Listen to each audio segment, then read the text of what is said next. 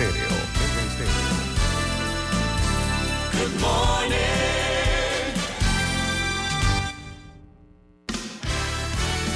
La mejor franja informativa matutina inicia a partir de este momento con un análisis completo del acontecer nacional e internacional. Noticiero Omega Estéreo.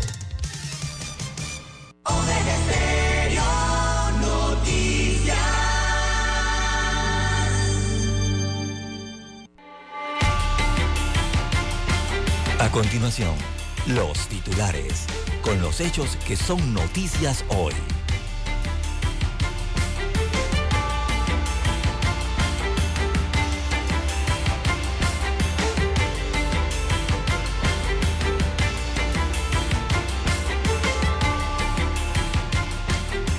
Presidente de la República manifiesta que convocará un referéndum para el 17 de diciembre. Camila Aybar, la juventud y la fuerza que lucha contra la minería. Las clases seguirán suspendidas este lunes 30 de octubre, dice el Ministerio de Educación. Unión de prácticos del Canal de Panamá piden celeridad en la Corte Suprema de Justicia para que se pronuncie sobre el contrato minero. El malestar nacional es un llamado hacia un cambio estructural, dice la Cámara de Comercio. También tenemos, señoras y señores, Rosario Turner será la compañera de fórmula de Martín Torrijos en el Partido Popular.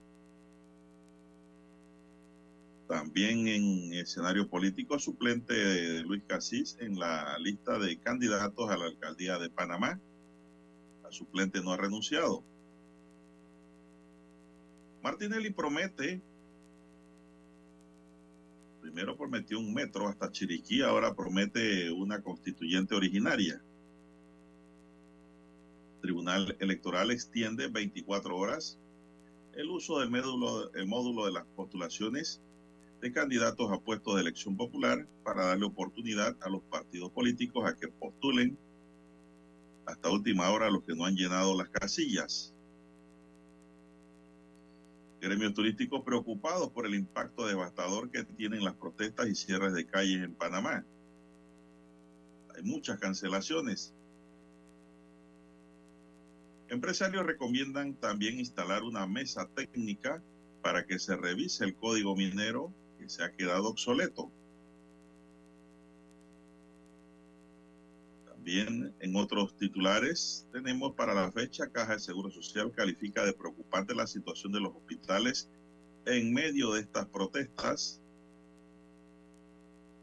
Ya van 661 personas judicializadas por vandalismo en medio de las protestas. También, amigos y amigas, se, eh, aprovechan de las protestas para irrumpir en ambulancias y hurtar insumos médicos.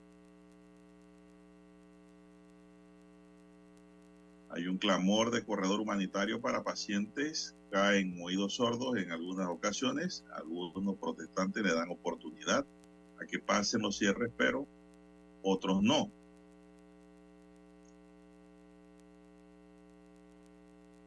Y también tenemos, amigos y amigas, para hoy, dentro de la gama de titulares, consulta popular sobre ley minera, una semana antes de Navidad. Ya hay gremios que se han pronunciado sobre si suspenden o no sus medidas de protestas. Los que han salido dicen que continuarán. Hoy deben haber nuevas opiniones y nuevos comunicados. Amigos y amigas, estos son solamente titulares. En breve regresaremos con los detalles de estas y otras noticias. Estos fueron nuestros titulares de hoy. En breve regresamos. Escuchar Omega Stereo es más fácil que nunca. Solo busca la aplicación de Omega Stereo en Play Store o App Store y descárgala gratis. No te pierdas los mejores programas y tu música favorita. Descarga la app de Omega Stereo y disfruta las 24 horas donde estés.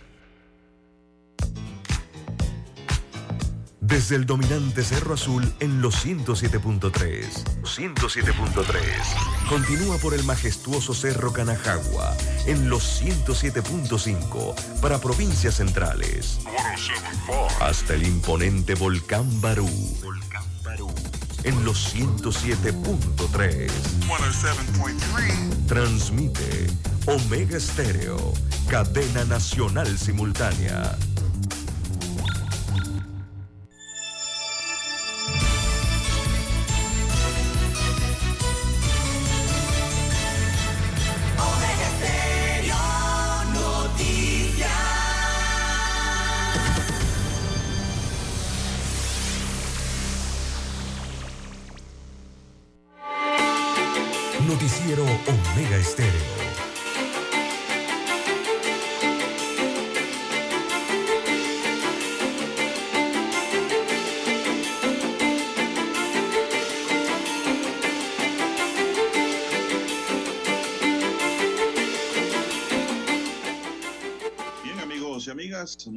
Días. Hoy es lunes 30 de octubre del año 2023. Daniel Arauz Pinto está en el tablero de controles. En la mesa informativa les saludamos. César Lara. Y Juan de Dios Hernández Sanur para presentarles las noticias, los comentarios y los análisis de lo que pasa en Panamá y el mundo en dos horas de información. Iniciando la jornada como todos los días, fe y devoción, agradeciendo a Dios Todopoderoso por esa oportunidad que nos da de poder compartir una nueva mañana y de esta forma llegar a sus hogares, acompañarles en sus vehículos, así como también en sus lugares de trabajo. Pedimos para todos salud, divino tesoro, seguridad y protección, sabiduría y mucha fe en Dios sobre todas las cosas. Mi línea directa para mensajes de texto es el WhatsApp, es el doble seis catorce catorce cuarenta y cinco, doble seis catorce catorce cuarenta y cinco, mensaje de texto solamente estoy recibiendo. Don César Lara está en redes sociales, tu cuenta, don César. Bien, estamos en las redes sociales, en arroba César Lara R, arroba César Lara R es mi cuenta en la red social Twitter, allí puede enviar sus mensajes, sus comentarios, denuncias, foto, denuncias, reporte del tráfico, temprano por la mañana, esos incidentes los ya accidentes, lamentablemente, bueno, todo lo que usted se encuentre sobre la vía, lo puede enviar allí, información que le sirve al resto de los conductores. Buenos días don Daniel Araúz en la técnica, también a todos los amigos oyentes que nos escuchan a nivel nacional, a través de las dos frecuencias que cubren el territorio nacional, sus provincias, sus comarcas, el área marítima. También los que ya nos sintonizan en el canal 856 de Tigo, televisión pagada por cable a nivel nacional. Omega Estéreo llega a su televisor. Los que ya están conectados en las plataformas, sí, a través de Tuning Radio, allí viaja la señal de Omega Estéreo también los que están en omegaestereo.com, cobertura a nivel mundial. Y los que ya tienen la aplicación de Omega Stereo y nos escuchan a través de su dispositivo móvil de su celular. Si usted aún no la tiene, bueno, usted la puede descargar desde su tienda para, desde su tienda para su sistema Android o iOS, dependiendo del sistema de su celular. Y allí nos puede escuchar 24 eh, horas al día. Buenos días, eh, don Juan de Dios. ¿Cómo amanece para este nuevo inicio de semana, ya para culminar el mes de octubre? Bien, gracias. Estamos bien, gracias a Dios. Don César, no sé si mi micrófono está muy alto, Dani, porque estoy viendo un desbalance el audio. Sé, usted lo debe regular allá, queden a nivel. Bien, gracias, don Dani. Bueno, amigos y amigas, don César, las clases seguirán suspendidas hoy lunes 30 de octubre. Para los que me han escrito preguntando, siempre hay alguien preocupado. Las clases siguen suspendidas. Los directivos, educadores y funcionarios deberán apegarse al horario y acudir a su puesto de trabajo para atender sus responsabilidades diarias, dice el Ministerio de Educación. El Ministerio de Educación informó anoche que las clases seguirán suspendidas este 30 de octubre para salvaguardar la seguridad de los estudiantes. De acuerdo con el MEDUCA, de esta medida se efectúan los planteles educativos multigrados en áreas de difícil acceso, zonas insulares, comarcales o donde hayan las condiciones de seguridad para que docentes y estudiantes se puedan desplazar. Mientras que las escuelas particulares continuarán su labor diaria según las medidas de flexibilidad que han utilizado por la seguridad de los estudiantes y su comunidad educativa. Además, los directivos, educadores y funcionarios de cada centro educativo deberán apegarse al horario y acudir a su puesto de trabajo para atender sus responsabilidades diarias. Esto me indica que ningún director, don César, puede estar en paro porque los educadores se han decretado un paro. Sí. Entonces, hay paralización por ambos lados. Eh, la suspensión por el Ministerio de Educación y la paralización que han convocado los educadores por estos días en situación raíz de la aprobación del contrato minero. Pero lo importante es saber que no hay clase, entonces ese es el mensaje para los estudiantes. Bien, son las 5.44 minutos, señoras y señores. 5.44, Dani, vamos a hacer la primera pausa y regresamos.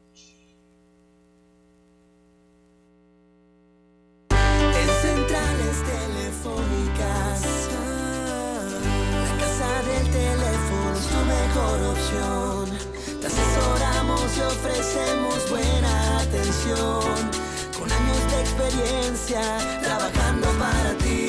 La casa del teléfono, ubicados en Via Brasil y Vista Hermosa. La casa del teléfono, líder en telecomunicaciones. La casa del teléfono, distribuidores de Panasonic. Ven a visitarnos. La casa del teléfono. 229-0465 lsdtcorp.com Distribuidor autorizado Panasonic. La información y el análisis en perspectiva. De lunes a viernes, de 7.30 a 8.30 de la mañana.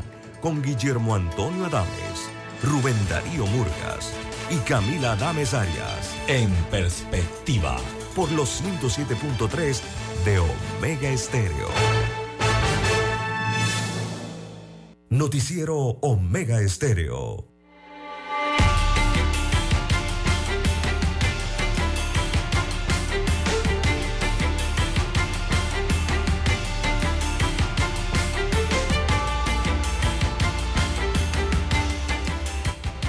Continuamos, don César. ¿Qué más tenemos para esta mañana? Hay una mañana cargada de información, don César. Así es, las 5.45 minutos de la mañana en todo el territorio nacional. Bueno, don Juan de Dios, bueno, hay de todo un poco para la mañana de hoy. Eh, atacan a un hombre a tiros y muere en el hospital de, la provincia de Colón en, las último, en los últimos hechos que han ocurrido en las últimas 24 horas. Eh, contabilizaron 10 disparos sobre este hombre. Eh, la noche se volvió entonces mortal para Jorge Flores, un hombre de 41 años de edad en la provincia de Colón, mientras se encontraba en las inmediaciones de calle 9 y 10 y avenida Justo Arosemena en la provincia caribeña. La violencia irrumpió en su vida de manera brutal. Así que fueron más de 10 eh, disparos, fueron los que sonaron eh, en la oscuridad, hiriendo gravemente a Flores en múltiples partes de- del cuerpo. Testigos lo auxiliaron eh, en el lugar y bueno, lo trasladaron de urgencia al complejo hospitalario doctor Manuel Amador Guerrero. Sin embargo, las heridas que sufrió resultaron ser demasiado graves y a pesar de, de los esfuerzos de los médicos en el hospital, lamentablemente perdió la vida. Así que eh, se inicia entonces la investigación eh, para deslindar responsabilidades en este violento acto. También en horas eh, de la mañana del domingo, la Policía Nacional informó que tras un allanamiento realizado en la calle 8, Avenida Central y Meléndez, en la co- con la colaboración de esto viene siendo agentes del orden público, eh, lograron la aprehensión de una persona solicitada por el delito de homicidio en relación con este trágico suceso que tuvo lugar en calle 9 y 10 y avenida Justo Arosemena. Así que eh, el Ministerio Público, don Juan de Dios y las autoridades policiales han iniciado ese trabajo, se ha iniciado la investigación eh, sobre este homicidio que ha conmocionado también a la provincia atlántica durante el fin de semana. La ola de violencia y de delincuencia no se detiene en el país de Don Juan de Dios. Y menos en estas condiciones en que estamos. Sí, exactamente.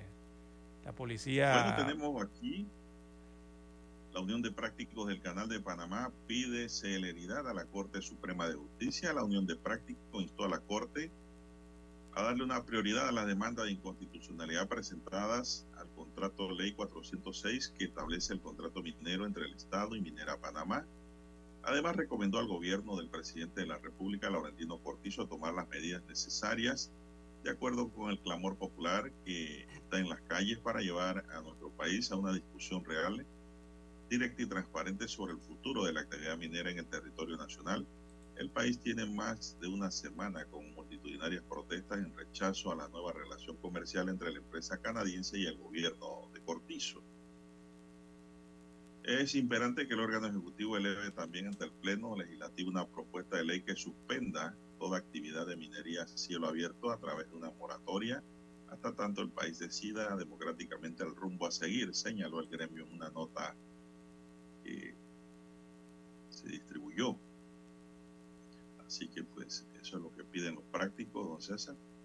Podemos que los prácticos si no, no deben paralizar sus labores.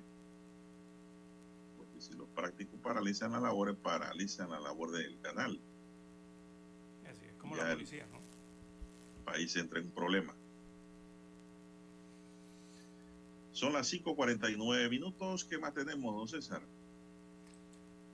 Bien, don Juan de Dios, bueno, no cesan entonces las multitudinarias eh, manifestaciones en el país. Cada 24 horas, don Juan de Dios, hay una enorme protesta eh, eh, que cierra el día ¿no? de protestas en Panamá, sumado a otra serie de protestas en diferentes modalidades que se hacen a lo largo del día.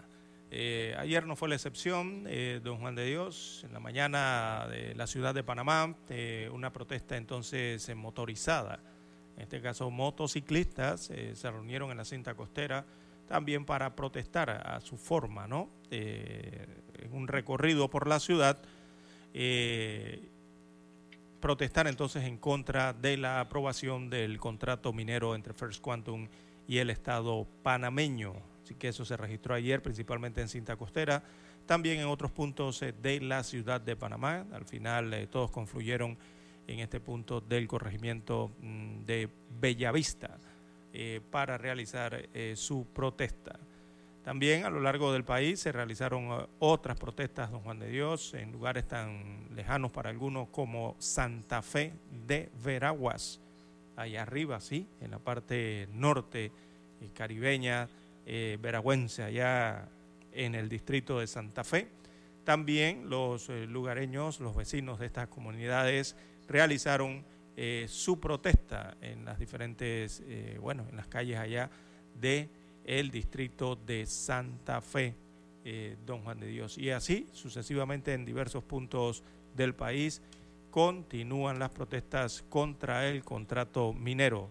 También ayer en la comarca Gunayala también se registraron marchas, don Juan de Dios, manifestaciones, sobre todo ahí en la isla de Ligandí, eh, en donde los indígenas eh, eh, marcharon entonces en protesta y pidiendo la derogación de esta ley número 406, firmada recientemente por el presidente Laurentino Cortizo, don Juan de Dios. Además, los indígenas, don Juan de Dios, oiga, están aplicando la ley y la del cepo también, ¿ah? en la comarca Nave Buglé para sus autoridades en la Asamblea Nacional. Por ejemplo, en la comarca Navebuglé eh, hablan de eh, aplicar, ¿verdad?, lo que es este castigo del cepo a los tres diputados eh, de esta comarca que votaron a favor del contrato minero. Yo creo que hay uno que se, abstuvo o no asistió. Bueno, habría que revisar la lista. y también don Juan de Dios en eh, la comarca Gunayala rechaza el contrato minero a través del Consejo General. analizaron esa temática durante el fin de semana.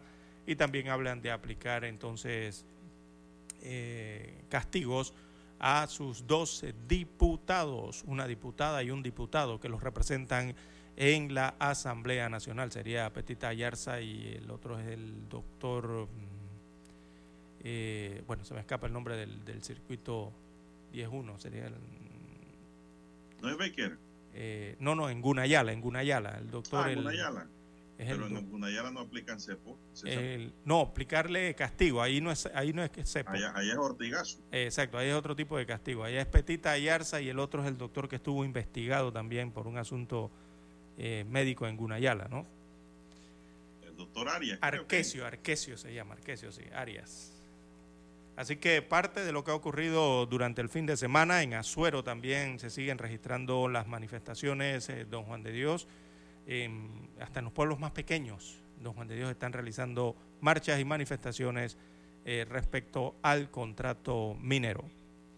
Parte de lo que ocurrió ayer domingo, aunque el sábado, eh, si nos hacemos el recorrido, Don Juan de Dios, bueno, uno se queda sorprendido, ¿no? De lo ocurrido el día sábado. Bueno, ayer sí hubo protesta por todos lados, don César. Así es. Sí, no han Tras el cesado. toro que no había un reporte amplio, inclusive transmitieron hasta por el TikTok sus protestas, las de Bocas del Toro, de eso no se había hablado, en Darién hubo protestas, don César. Ayer hubo protestas en todo el país. Y pues, don César, son las 5.54 minutos. Esto, los gremios eh, por lo menos la Comenenal anoche dijo de que ellos van a continuar en su paro, don César. Así es. Eh, hoy eh, la coordinadora continúa en Los paro. profesores dijeron lo mismo. Eh, hay una coordinadora grande entonces que tiene que ver con el, el sector médico que eh, continúa su paro a partir de este lunes. No lo han detenido, ¿no? Es más, lo han ampliado a las horas prorrogables. Pero están en las cuartos de urgencia y atendiendo las urgencias a nivel nacional eh, de Don Juan de Dios. También ayer la comunidad chino-panameña emitió un comunicado, Don Juan de Dios.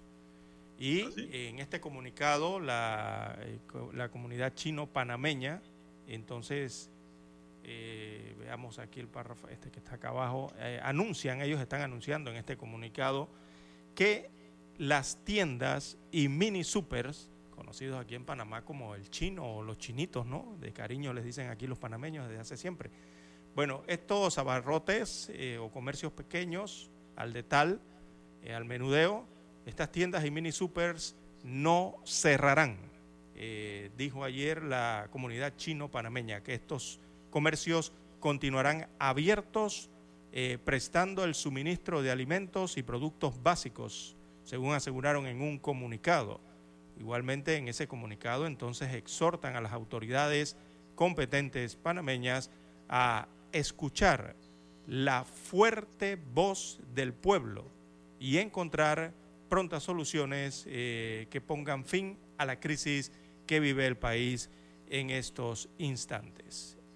Así que la comunidad china, don Juan de Dios, panameña, eh, hace este comunicado, evidentemente por las informaciones que circulaban durante el fin de semana, al inicio del fin de semana, que señalaban que estos, estas tiendas o mini super iban a cerrar producto de la situación que se estaba viviendo en el país, que no iban a atender, ¿no? Así que con este comunicado durante el fin de semana también aclaran y reafirman eh, eh, que se mantendrán abiertos prestando entonces eh, lo que es la venta de alimentos y venta de productos básicos en la, bueno, inmensa red de tiendas de mini super abarrotes eh, eh, que tienen y comercios pequeños que hay a nivel nacional de, de la comunidad chino-panameña, don Juan de Dios, reiterando entonces la confianza en el país, esta comunidad. Lo cierto es que le han vandalizado muchos negocios, don César, También hablaron de eso, sobre pidieron de todo eso. en la periferia y en el interior. Le han vandalizado sus negocios, don César, y la verdad que lo cierto es que el vandalismo es judicializado. Surgen los delitos de robo, hurto y, y daño a la propiedad. tres delitos rápidamente emergen allí. Pueden surgir más. Lesiones personales, qué sé yo. Y otros delitos que pueden surgir en un tipo de acción de esta naturaleza. Son las 5.58 minutos. ¿Qué más tenemos, César, eh, para esta mañana? Para, quiero después del himno que abordemos el tema de lo que habló el presidente. El mensaje, sí. Lo estamos dejando después del himno porque tenemos más tiempo entre los bloques, ¿no? Entre los cortes comerciales. exactamente. No es que no queramos hablar, porque me están preguntando. sí, porque es extenso, es un tema extenso, la verdad, ¿no? tema eh, extenso. Así es. Eh, bueno, parte entonces de lo que han reiterado en la comunidad chino-panameña, que también han dicho que han sido, han sufrido de este vandalismo y piden a la propia comunidad, además de las autoridades, don Juan de Dios, a la propia comunidad, a la ciudadanía, eh, evitar esto, este tipo de actos y, vandalismo ¿no? en contra de ellos. Y es que es cierto, don Juan de Dios, eh, la tienda del chinito, como la, conocemos, ¿no? la tienda de la esquina, esa tan tradicional por décadas en Panamá, siglos ya. Esa que le sirve a ellos mismos. Claro, esta es la comunidad que sirve a las mismas barriadas, a, las mismas, eh, a los mismos vecinos, ¿no? en donde están ubicadas y lastimosamente son a veces vandalizadas o son víctimas entonces de los amigos de lo ajeno. Estas son las que realmente responden a las necesidades de la población, don Juan de Dios, eh, diariamente, ¿no? Y eh, ellos entonces hacen este llamado, sobre todo a los vecinos también de los barrios, que los ayuden a ellos como comerciantes a cuidar y a proteger estos negocios pequeños que tanto beneficio le dan a las comunidades eh, donde sirven. Es parte de lo que han señalado en su comunicado emitido el día de ayer. Bien, las seis en punto de la mañana en todo el territorio nacional. Hacemos la pausa y retornamos.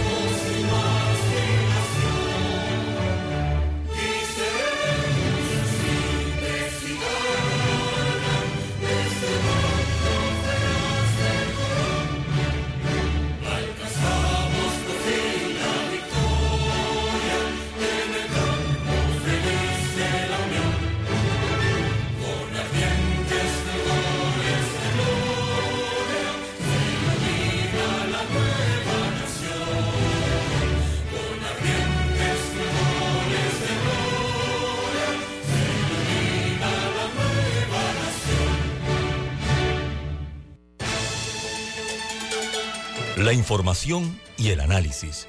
En perspectiva. De lunes a viernes, de 7.30 a 8.30 de la mañana. Con Guillermo Antonio Adames, Rubén Darío Murgas y Camila Adames Arias. En perspectiva. Por los 107.3 de Omega Estéreo. Noticiero Omega Estéreo.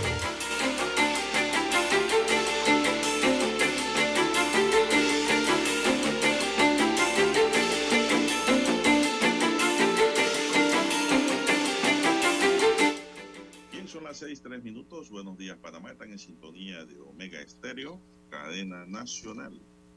Bueno, don César, eh, ayer en la tarde pues se hablaba de que el presidente iba a hacer un pronunciamiento, un tercer pronunciamiento en horas de la tarde. Posteriormente no se dio ese pronunciamiento en horas de la tarde, sino que hasta en horas de la noche fue que nuevamente la presidencia envió un aviso de que el presidente iba a hablar a las 8.45 de la noche. Uf, En efecto, a las 8.45 el presidente envió un breve mensaje a la nación que no duró mucho tampoco. En este breve mensaje a la nación, el presidente de la República anunció que pedirá al Tribunal Electoral convocar una consulta popular para el 17 de diciembre de este año para que el pueblo panameño defina el futuro del contrato minero. En un breve mensaje, el presidente anunció que pedirá al tribunal que convoque a este, esta consulta popular sobre el contrato minero, porque dice que ha escuchado con respeto a quienes se oponen al contrato de ley con la minera Panamá. Dijo, creo que en la democracia como presidente entiendo el clamor de las voces que se manifiestan sobre el particular. Manifestó que por esta razón y para que la voluntad mayoritaria se exprese de la manera más democrática, solicitará al tribunal la convocatoria de una consulta popular el domingo 17 de diciembre de 2023 para que los panameños decidan con el voto popular si se deroga o no, o no se deroga la ley 406. Agregó que a través de la participación ciudadana mediante el voto podremos legitimar, la voluntad del pueblo, cuyo resultado será de obligatorio cumplimiento. El pueblo es el soberano, exclamó el presidente de la República. El mandatario también anunció que el gabinete elevará a ley la prohibición de la minería metálica a nivel nacional. Mientras tanto, en la jornada de protestas convocada para ayer domingo, miles de personas acudieron a la cinta costera en la ciudad de Panamá, así como se dieron manifestaciones en todo el país, don César. Bueno, ¿cómo lo ve usted, don César? don Juan de Dios. Eh, bueno, sin hay, busto- agarradera. hay, bastantes eh, formas de ver esto, don Juan de Dios, pero, pero todas llegan eh, finalmente a las leyes, ¿no? Llegan, y las leyes llegan finalmente a lo que dice la Constitución Política de la República de Panamá, que es la primera ley de la República, ¿no? Eh, no sé, don Juan de Dios, eh, yo veo, mm, el presidente lleva tres, vamos a verlo como el béisbol, arrancar, ¿no? Eh, con ejemplos. El presidente lleva tres bolas, cero strike, don Juan de Dios. La primera la firma, después salió un segundo mensaje a la nación y ahora este tercer mensaje a la nación, ¿no? Y en las tres han sido bolas, don Juan de Dios. Eh, eh, con este último mensaje, don Juan de Dios, el presidente, para mi concepto, sigue tratando de comprar tiempo, que es lo que no tiene eh, pues, arrancando por ahí una parte, ¿no? Y para no tratar de explicar tanto o explicar posteriormente, bueno, voy a tratar de agarrar de atrás hacia adelante, ¿no? De lo, de lo, pri- de lo último hacia, el, hacia el- la parte última que uno siempre opina. Y, y en mi opinión, don Juan de Dios, la verdad es que tenemos en el país, don Juan de Dios, dirigiendo a un ciudadano re- irresponsable. Lastimosamente es así. Eh, es para mí concepto lo que está pasando con el presidente constitucional. Eh, que ahora nuevamente le sale, ah, no voy a usar los mismos eh, términos que utilicé la, la primera y segunda vez. Ahora le voy a poner embuste. nos sale con un embuste de referéndum, de un referéndum eh, llamado rápidamente, ya hasta por allí le llaman referéndum express de Juan de Dios, eh, que si bien sabe el presidente constitucional, don Juan de Dios, y ha leído la constitución, él sabe que al final no va a poder llevar a cabo ese referéndum para la fecha en que lo ha dicho, el 13, 13 o 17 de diciembre, algo por allí creo que es. Entonces, eh, peor aún, después del grave error eh, cometido por él mismo y prácticamente con lo que nos ha señalado don Juan de Dios, uno puede interpretar que aparentemente el presidente de la República lo que quiere venir es a limpiarse las manos eh, con esta consulta popular o referéndum. Y al final, con la aceptación, o evidentemente va a ser una aceptación, va a ser un sí, eh, el resultado de un referéndum, si en tal caso se hace. No, un no. Eh, perdón, un no, sí, corrijo, un no. Eh, si en tal caso se lleva a cabo este referéndum. Y con ello entonces, don Juan de Dios, meter a los ciudadanos en la churuca. Esto es hacer a los ciudadanos de este país cómplices de cualquier indemnización que haya que hacerle a la minera, don Juan de Dios. Quiere traspasarnos la responsabilidad en el pago por eh, alguna suspensión del contrato y venga alguna demanda y haya que hacer algún pago. Y es todo esto producto, si usted lo va y lo hila, es producto de la irresponsabilidad, eh, don Juan de Dios, como presidente constitucional, al no ejecutar el fallo de la Corte Suprema de Justicia en su debido momento. Así que, eh, viéndolo o sea, tratando de ir ya a la, opinión, eh, sería por allí. Eh, lo otro ya sería explicar constitucionalmente, técnicamente, o emitir conceptos ¿no? respecto a este tipo de mecanismo al cual trata de recurrir el presidente de la República, repito, para tratar de ganar tiempo en la situación grave que está enfrentando el país por una decisión adoptada precisamente por el primer ciudadano eh, de la República.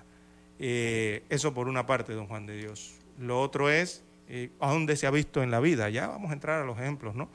¿Dónde usted ha visto? ¿Cuándo usted ha visto alguna vez, don Juan de Dios, que se presenta un referéndum después de la decisión que debe decir el referéndum? O sea, aquí vamos con, esto sí es el clásico este de que la carreta va delante de los bueyes, don Juan de Dios. Ese sí es el clásico allí, ¿no? El referéndum lo presentan, pero después del contrato.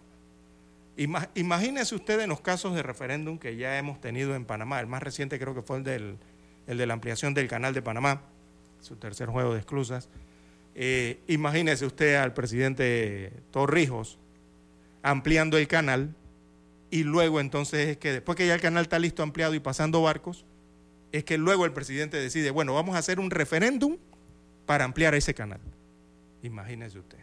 Entonces, eh, por donde usted lo vea en todos los casos, cuando aquí se hizo una consulta, creo que fue para la administración Ernesto Pérez Valladares también, del sí y el no para la reelección presidencial. Me parece que hubo una también allí, ¿no? Imagínese usted, eh, hipotéticamente hablando, ¿no? Eh, en, una en una reelección que se pedía para ese tiempo. Imagínese usted al Toro ganando la, reelección presidencial, que no existe en Panamá, pero que le iban a pedir por referéndum, ganando la elección presidencial de ese año, y después que gana y es presidente eh, consecutivamente, por periodo consecutivo, entonces es que él decide después llamar a un referéndum para preguntar si el pueblo quiere la reelección presidencial. O sea, esto es una tamaña irresponsabilidad del presidente constitucional Laurentino Cortizo en este tiempo del año 2023, don Juan de Dios. Eh, eh, eso por una parte, y, la constitución, cuando usted va y busca la constitución política de la República de Panamá, eh, yo no sé dónde es la constitución política o si es que la van a modificar o qué, de, aquí al año, a diciembre de este año, para poder hacer un referéndum con esas características porque la Constitución señala los casos específicos para referéndum, por una parte. Y la otra que tiene que ver también, don Juan de Dios, eh, hablando del referéndum o consulta, es el presupuesto, la platita, ¿verdad? El gasto público para poder llevar adelante un referéndum. Yo no sé si cómo van a hacer eh, para eh, adicionarle por ley, porque esto es por ley, en la ley de presupuesto general del Estado al Tribunal Electoral recursos para hacer un referéndum que no está programado para el año Don Juan de Dios.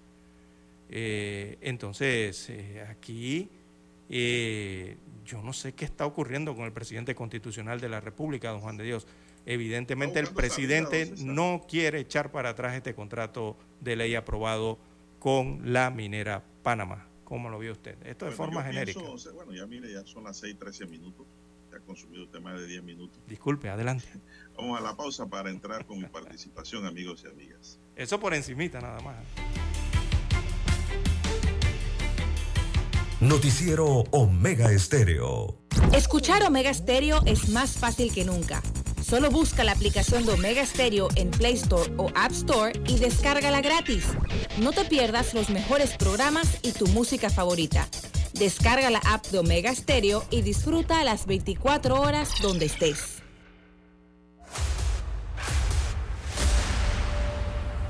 Desde los estudios de Omega Estéreo, establecemos contacto vía satélite con la voz de América. Desde Washington, presentamos el reportaje internacional.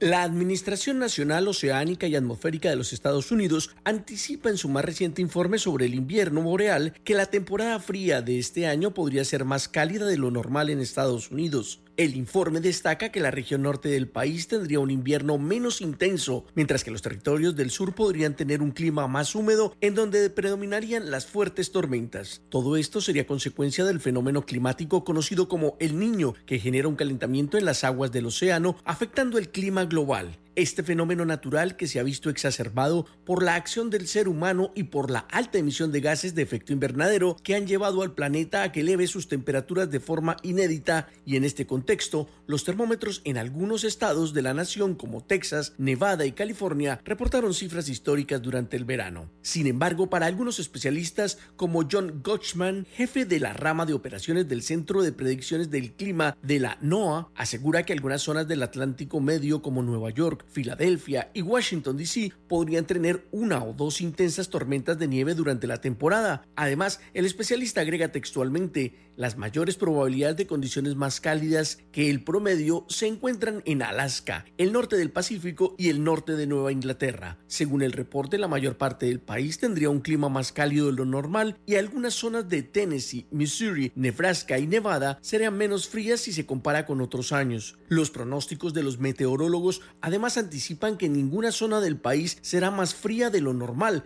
algo que preocupa a los especialistas, ya que esta alteración en el ciclo natural sería una prueba del grave impacto de la acción humana en el planeta. Se pronostica que la región de los Grandes Lagos y la parte más alta del norte del país, que se extiende desde el lago Erie hasta el estado de Washington, estará más seca de lo normal. El meteorólogo de la NOAA, Jones Goshman, destaca que en el sur, estados como Florida, New Orleans y Mississippi tendrían fuertes tormentas y un clima inusualmente severo debido a una fuerte corriente que circula por el Caribe y el Golfo de México.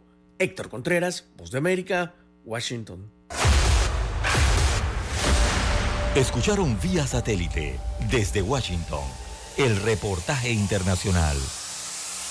Omega Estéreo, cadena nacional. Desde el dominante Cerro Azul, Omega Estéreo cubre las provincias de Panamá, Colón, Darién, Panamá Oeste y las playas en los 107.3. Continúa desde el majestuoso Cerro Canajagua en los 107.5, cubriendo todas las provincias centrales hasta el imponente volcán Barú en los 107.3 para las provincias de Chiriquí, Bocas del Toro y Veraguas. Omega Estéreo para todo Panamá.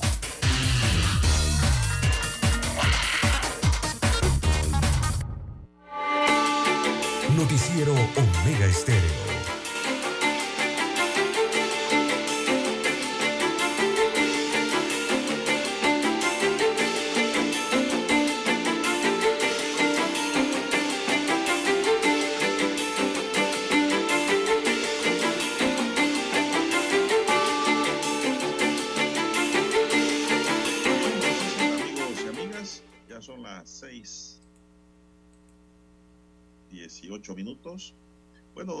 Eh, a la pregunta que usted hizo, me parece que lo que está buscando el presidente de la República son salidas.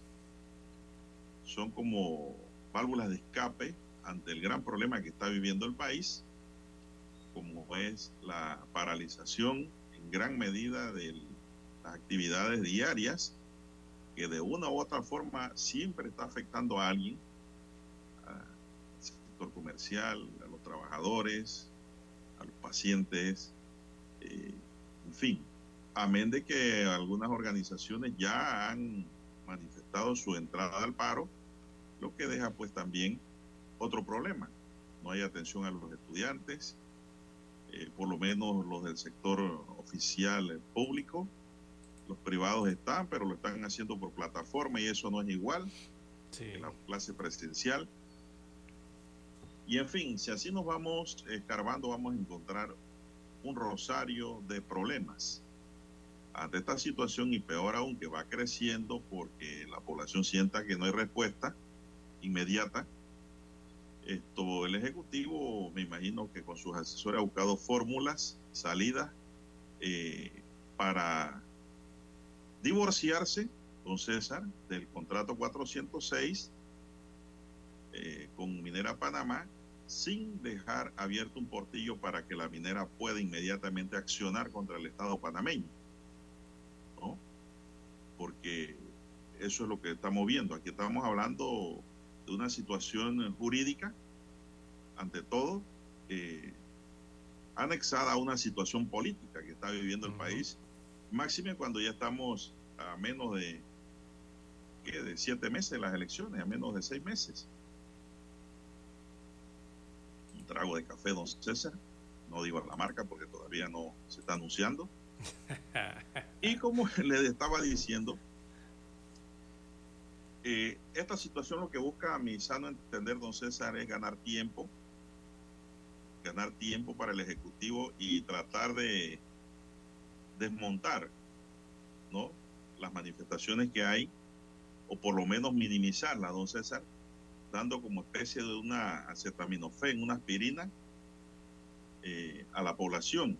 Es decir, todo el mundo se queja y el presidente no dice nada. Bueno, ya habló anoche y dijo que va a ser un referendo que para mí es muy difícil que No, se haga por razones no presupuestarias, don César, por razones de tiempo y creo que hasta por ahí hay una norma que dice Ilegales. que no debe haber referendo antes de los seis meses de las elecciones. Exacto. Ilegales también, sí. Entonces, eh, eso habría que ver lo qué camino va a tomar eso, cómo se va a interpretar, qué se va a hacer ante un tsunami que está viviendo ahora mismo el presidente de la República con su gobierno. Y como todos saben muy bien, se ha dicho y en esta emisora se ha explicado claramente, la salida o válvula de escape ante este problema, don César, que es un paracaídas tipo resorte, ante la falla de la nave que lleva Nito, que es el país, es la decisión que tome la Corte Suprema de Justicia con relación a este contrato de ley, tomando en consideración que la Corte Suprema de Justicia es la fiel de la balanza Ah, pero ahí de viene todo otro, Estado, pero ahí viene otro el problema. órgano judicial. Ahí viene Ese una... órgano debe estar empinado sobre el legislativo y sobre el ejecutivo Ujú. para mantener entonces el orden y la paz social. Pero ahí viene una Tomando arista. como hecho esas premisas, pues lo que vemos aquí que el presidente está tratando es de ganar el tiempo necesario para que la Corte Suprema de Justicia tenga el momento oportuno para pronunciarse en función al término y respeto de los términos procesales que requiere para poder decir este contrato es inconstitucional. Y por ende, pues, que esa decisión, don César, como una nueva legislación, Pero es que ahí porque el órgano judicial legisla a través de sus fallos. Pero es que... El órgano judicial es el que decide si una cosa está bien hecha o está mal hecha. Y tomando en consideración esa decisión, esa última legislación que es la que deja al país tal vez con un salvavidas ante posibles demandas internacionales, que no es que la vayamos a perder tampoco, ¿ah? No, no, no. Eh, aquí Los arbitrajes se pueden ir a- de que a los pelear. arbitrajes y las demandas internacionales nos van a ahogar. No, señor. No, eso no hay que Aquí nos han de demandado por la ampliación del canal muchas veces y no han ganado nada los demandantes, don Sí, César. no hay que asustarse por eso, don Juan de Dios. Así que ante esto no, aquí este país no es de mucho. Aquí hay gente pensante, inteligente también que puede enfrentar cualquier demanda en cualquier escenario. Así que no se dejen asustar también por eso. ¿ah? Pero lo cierto, don César, a mi modo de ver es que el Ejecutivo está ganando tiempo. ¿Por qué? Porque el sábado aquí expliqué yo los tiempos procesales para que salga un fallo Pero es, que... lo más rápido posible de la Corte. Y se está necesitando cerca de 45 días, don César. Pero ahí entra.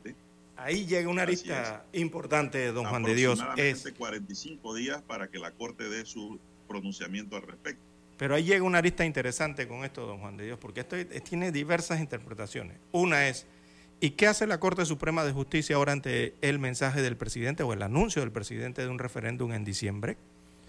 La Corte, ¿qué puede hacer? Tiene dos opciones. Una, o interpreta esto a que tendría que esperar, podría ser una, tendría que esperar a lo que diga el pueblo panameño en un referéndum en, en diciembre, a mediados de diciembre, para seguir el trabajo que ellos están haciendo en la Corte Suprema de Justicia o tomar una o tomar una decisión o seguir haciendo el trabajo. judicial. Eh, o seguir haciendo el trabajo que vienen haciendo. Yo escuché esa argumentación en redes y me puse a pensar de la mejor manera y posible, de acuerdo a mi experiencia. yo por ningún lado veo en la Constitución o en el Código Judicial que la Corte Suprema de Justicia tiene que abstenerse de fallar sobre una ley que ha sido demandada inconstitucional en función de una actividad electoral. correcto. Esa es la segunda opción. Yo digo que lo que va a hacer la Corte es declarar la inconstitucionalidad dentro del tiempo perentorio o el tiempo express necesario con el fin de que ese referéndum pues ya no sea necesario ¿Y qué hacemos por una declaratoria de inconstitucionalidad. Por eso. Eh. Habría una sustracción de materia por parte del Tribunal Electoral. ¿Y, y qué hacemos entonces con la organización y el gasto del referéndum? Eh, por eso digo, mire usted todas las aristas que tiene esto. Si la Corte sigue, el, digo, sigue haciendo su trabajo regular. Tiene que apegarse a derecho. Ah, exactamente. Y decide a cinco días del referéndum, supongamos, o a una semana del referéndum.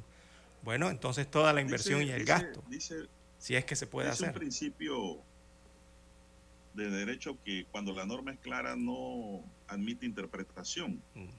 ¿Y qué pasa? Que la norma es clara y dice que la Corte está llamada a resolver los asuntos inconstitucionales, los asuntos, todos los procesos constitucionales que se presenten. Y no hay nada ni que le diga que no puede hacerlo. correcto. Por eso es que ustedes ven que la Corte demora a veces una eternidad en fallar un proceso, porque no le aplican la debida celeridad o no es de gran importancia social como lo que está sucediendo ahora. Y el órgano judicial como garante de la paz, como el fiel de la balanza y como el apaciguador de, diríamos, de las altas tensiones que vive el Estado, pues tiene que jugar un papel junto al procurador general de la administración o el procurador de la nación, por reparto de las consultas que le hagan que no son vinculantes. Así es. Entonces, en ese sentido, a mí me parece, don César, que el Ejecutivo está buscando es un tanque de oxígeno. Exacto, son Pero El problema cuál es ahora? que las organizaciones sociales dicen que no aceptan ese tipo de negocio siempre, siempre y cuando pues el presidente también proponga una ley expresa que diga que se suspende los efectos del contrato minero hasta tanto se efectúe el referéndum. ¿Y cómo va a hacer eso? Eso no lo dijo. Sí, es que es el, problema, es la situación. Es que, hay, es que hay dos, tres aristas importantes en esto, ¿no? Si uno va... Esa suspensión puede provocar también, don César, una demanda. un ataque jurídico al Estado panameño. Una demanda. Una demanda. ¿Por qué, don Juan de Dios? Mire, en, esa parte... Eh, Esas son las cosas que se ven. Exactamente. En esa parte, uno empieza observando dos cosas. Uno, que en el mensaje no dijo nada sobre los efectos del contrato. Y dos, que los casos eh, para convocar al referéndum nacional están previstos en la constitución política. Ahí están los dos temas que estamos tratando de desarrollar porque son extensos. Entonces, no hay nada que sirva de base sólida para anunciar esa clase de propuesta como la que eh, ha hecho al país el mandatario, don Juan de Dios. Y lo digo porque el contrato ley, ¿cuándo empezó a regir el contrato ley? ¿Y qué fecha tiene el contrato ley de inicio 21 de, octubre. Eh, la ley lo publicó el 21 de octubre, pero si usted se va al contrato, don Juan de Dios, en el contrato hay un artículo que dice que ese contrato empieza a regir desde el 22 de diciembre del 2021. Repito, en el contrato de ley firmado por el presidente, aprobado por la Asamblea Nacional, eh, en ese contrato ellos mismos, sobre todo el Ejecutivo, lo que lo analizaron, lo redactaron, lo consensuaron con la minera y lo aprobaron en Consejo de Gabinete y que luego el mismo presidente Cortizo firmó raudo y veloz, pues allí en ese texto lo pueden buscar en la Gaceta Oficial. Dice una cláusula, si mal no recuerdo es la segunda, que el contrato entra en vigencia el 22 de diciembre del año 2021. Allí no dice 2023, don Juan de Dios. Allí no dice octubre del 2023 o la fecha en que lo firmó, que le dio vida. Ahí lo retrotrae, o sea, lo hace retroactivo para 22 de diciembre del 2021, don Juan de Dios. Y bueno, nada más con decirle eso, ya todos sabrán lo que eso significa cuando usted firma un contrato, eh, don Juan de Dios. Yo quisiera saber, eh, presidente Cortizo, cómo van a suspender los efectos por un mes y medio que falta hasta el llamado a ese referéndum, hasta diciembre, cuando este contrato entre las partes, según la propia ley, entró en vigencia el 22 de diciembre del 2021. ¿Cómo van a hacer eso? Bueno, don César, lo que... Y si lo hace, ya sabe lo que viene, ¿no? Si lo hace, ya usted sabe lo que significa. es incumplimiento de contrato. Lo que, pasa es que el contrato, don César, se le aplicó la retroactividad eh, por interés social en función de que la mina pudiera pagar todo ese tiempo que estuvo extrayendo, extrayendo metales sin un contrato que lo regulara. Entonces, ese lapsus de tiempo lo legalizaron a través de la retroactividad de la ley que usted me acaba de hablar, la 406. Y no, usted, y no deja usted de tener razón de que la propia ley dice, yo no entro en vigencia ahora mismo. En octubre del 23, no. Que me pongan en esta ley. Exactamente. Tengo de atrás. Exactamente, don Juan de Dios. Y entonces, mire, ya en el país nadie es tonto, don Juan de Dios. Hay internet, la gente ha leído este contrato en Gaceta Oficial, el nuevo contrato, los anteriores y todos los textos que han presentado. Y, hoy día esto, don Juan de Dios, con lo que podría ser considerado por la, la contraparte, en este caso la minera, como un incumplimiento de contrato. Eh, ese mismo que firmó y le dio vida legal el presidente. Entonces, yo no quiero pensar, don Juan de Dios, porque uno siempre se pone a pensar, yo no quiero pensar que le están tratando de dar o otorgar una herramienta a la contraparte, una herramienta contundente para que nos demanden, don Juan de Dios, para que demanden a Panamá. No, eh, don César, hay que estar claro, ¿ah? Por la vía que se tome, la demanda van a venir. Por eso yo estoy diciendo que no hay que tenerle miedo a eso. Pero tampoco se la tienes que facilitar. Eso es lo primero que le digo a mis clientes. No le tengan miedo a las demandas. Que en el debate vamos a demostrar quién es quién y cómo se va a hacer la cosa. Amén de los errores procesales que ocurren en el camino, que a veces benefician o a veces perjudican. Entonces, en ese sentido, eh, lo que yo siento es que el Ejecutivo está buscando una válvula de escape con el menor impacto posible al Estado, porque ya derramaron la olla de leche, ahora quieren recogerla. Ya ellos saben que ese referéndum es un no. Exacto, entonces ¿para qué esperarlo? ¿Para qué esperarlo si tendría el mismo efecto si toma la decisión ahora? no están en el poder, don César, dirían no. Para que usted vea. Eh, sí, es el problema. Y lo otro es lo que tiene que ver con el mismo referéndum, don Juan de Dios. Pero tenemos ya el periódico encima, tenemos que leer el periódico. Eh, vemos esa parte de la ley que tiene que ver de cómo se convocan los referéndums y sobre todo cómo lo decide el Tribunal Electoral, porque no es que el Tribunal vaya a llegar a decir, vamos a hacer el referéndum de la noche a la mañana.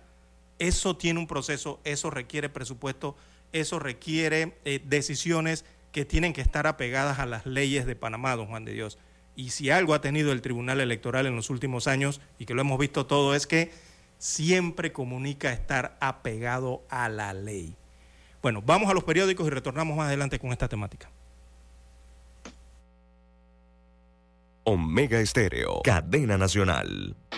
¿Tienes proyectos? ¿Tienes propósitos? ¿Tienes Unibank? Somos el equipo que te conecta con la comunidad del crecimiento, con soluciones digitales y los mejores productos, para que disfrutes lo lindo que es crecer. ¿Ganas de crecer? Tienes Unibank. La información y el análisis. En perspectiva. De lunes a viernes, de 7.30 a 8.30 de la mañana. Con Guillermo Antonio Adames, Rubén Darío Murgas y Camila Adames Arias. En perspectiva. Por los 107.3 de Omega Estéreo.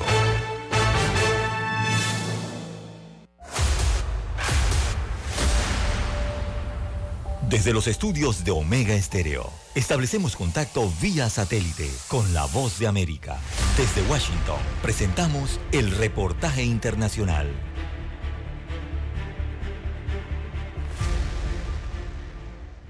En otra información, el Departamento del Tesoro de los Estados Unidos aseguró en su más reciente informe que el país habría registrado durante el año fiscal 2023 un déficit cercano a los 1.700 millones de dólares, lo que representa un aumento del 23% si se compara con 2022. Según la entidad, el incremento habría sido ocasionado por la caída en los ingresos y un aumento en los desembolsos por la seguridad social, Medicare y los costos récord de intereses de la deuda federal. La cifra que es considerada la más alta desde 2020 cuando la pandemia del COVID-19 elevó los gastos a más de 2.700 millones de dólares representa un duro golpe para la estrategia económica de la actual administración que había mostrado dos caídas consecutivas en los años anteriores. Este complejo escenario se da en un momento en el que el presidente Biden le está pidiendo al Congreso 100 mil millones de dólares para cumplir con sus planes de ayuda militar a Ucrania y a Israel y con los que además obtendría recursos para financiar su estrategia en la frontera sur y en la región Indo-Pacífico.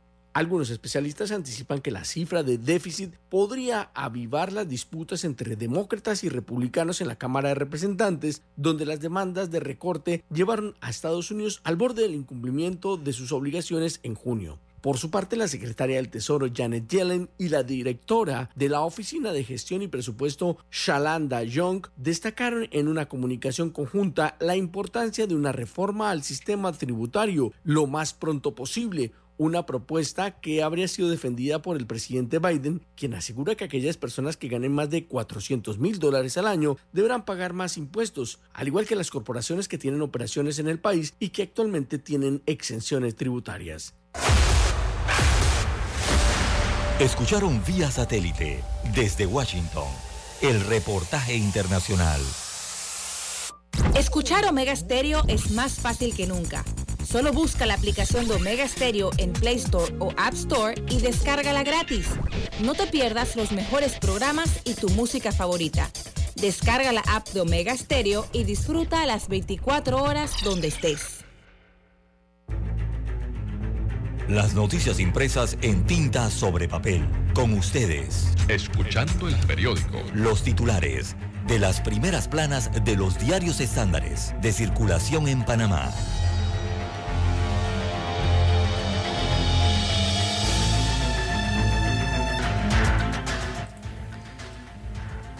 Bien, amigos oyentes, el diario La Prensa titula para este lunes, 30 de octubre del año 2023, que rápido avanza el tiempo. Bien, Cortizo anuncia una consulta popular para el 17 de diciembre. Así que fue su tercer mensaje a la nación. Allí el mandatario, el presidente constitucional, entonces dijo también que pedirá a la Asamblea Nacional elevar a ley su reciente decreto de moratoria minera. Increíble, ¿no? La Asamblea aprobó el contrato de ley, ahora va a llegar esto a la Asamblea. Bien, esto se da entonces luego de ocho eh, días eh, de protestas contra la ley 406 que renueva el contrato minero entre el Estado y Minera Panamá por 20 años prorrogables para explorar, eh, no, ya esto sería explotación, esto es para explotar cobre y oro en el distrito de, de Endonoso.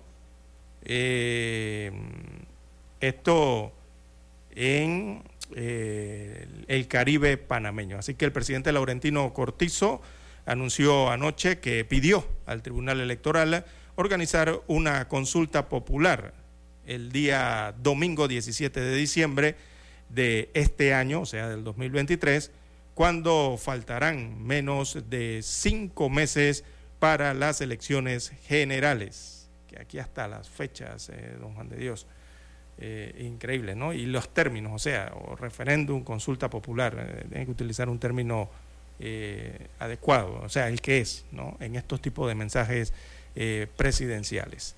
Bien, acompaña entonces esta nota, fotografía mm, del presidente Laurentino Cortizo, una captación de pantalla de las redes sociales en donde también dio su anuncio a la nación. Acompañada también de este titular, eh, aparece una amplia fotografía de los miles de ciudadanos que se congregaron ayer domingo en la cinta costera, en la, esto sería la octava jornada de protestas contra el contrato minero.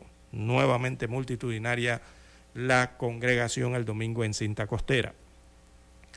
En más títulos, para la mañana de hoy, doctora Rosario Torner completa la fórmula de Martín Torrijos, así titula la sección Ruta 2024 del diario La Prensa. Así que la periodista Rosario Torner, que es médico cirujano, eh, de 60 años eh, de edad, de edad, también ella fue exministra de Salud en la primera etapa del actual gobierno de Laurentino Cortizo. Eh, será ella entonces la que será la compañera de la fórmula presidencial del Partido Popular PP, que lidera el también perredista y expresidente de la República, Martín Torrijos Espino. El anuncio lo hizo el día de ayer. También alcalde Fábrega gasta 168 mil dólares eh, para mejorar imagen. Bueno, es el marketing.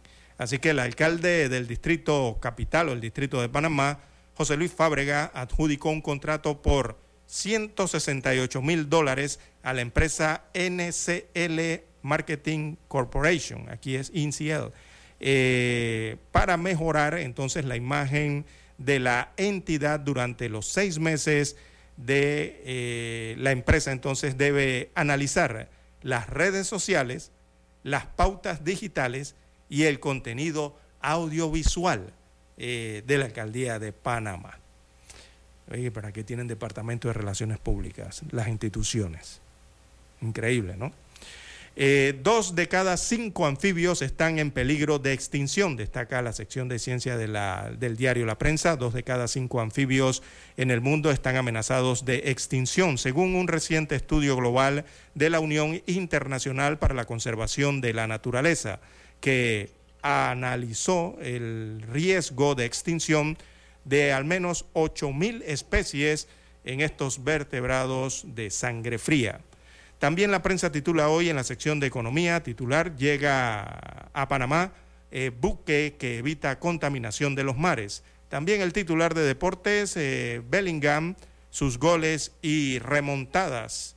En la sección Vivir Más titulan, bajo el reportaje, la plaga de chinches eh, viajeras. ¿Qué hacer? ¿Se acuerda cuando tocamos este tema aquí en el Noticiero Megesterio hace algunas semanas? Bueno, ahora lo tiene también la sección Vivir Más de la prensa. Así es. Eh, también en Panorama titula la prensa, más de 29 mil militantes renunciaron al Partido Revolucionario Democrático en nueve meses. Bien, son los títulos que presenta en portada la prensa para hoy. Revisemos ahora la primera plana de la estrella de Panamá.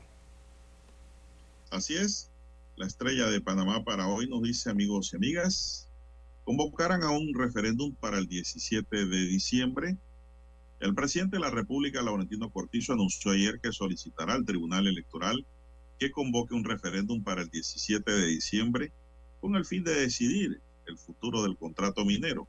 Igualmente anunció que el gobierno elevará a ley la prohibición de la minería metálica en el país. Miles de panameños se dieron cita ayer en la cinta costera en el octavo día de protestas. La inteligencia artificial es usada para hacer hablar a un perro robot. Turner será la vice de Martín y Meyer irá por la alcaldía.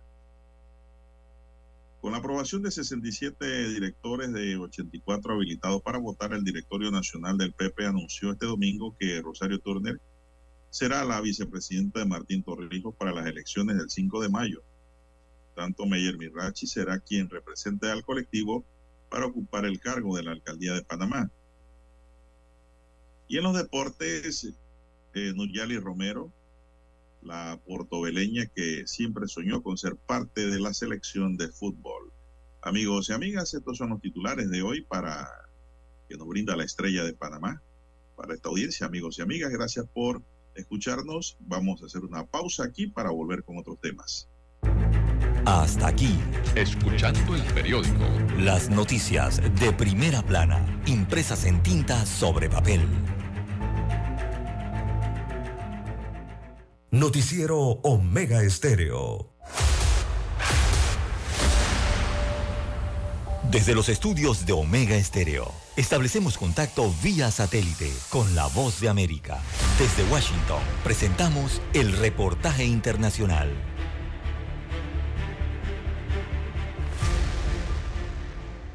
Los ecuatorianos se preparan para el programa de reunificación familiar ofrecida por Estados Unidos con la esperanza puesta en que esto mejore su situación, una medida que aplica para residentes en los Estados Unidos que podrán solicitar la reunificación de familia inmediata del aplicante, vale decir padres e hijos.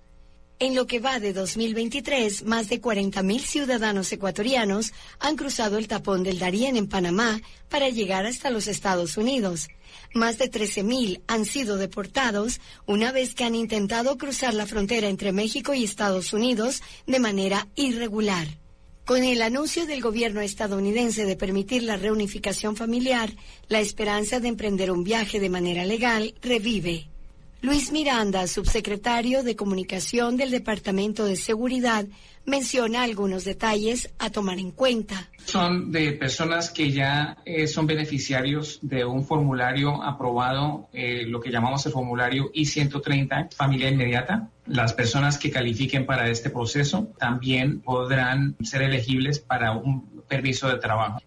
El trámite es para familiares directos, por lo que varios se han puesto en el trabajo de conseguir los documentos necesarios para poder cumplir con el proceso. David es un ciudadano que ya ha intentado cruzar la frontera y menciona. Tengo más de un año estar aquí esperando nada. Es la única opción que tenemos ahorita. La vicepresidenta electa Verónica Abad tiene entre sus principales funciones atender el tema migratorio y durante su campaña electoral viajó a los Estados Unidos para conocer de cerca la situación en la que viven miles de ecuatorianos que están en condiciones extremas en las calles de Nueva York.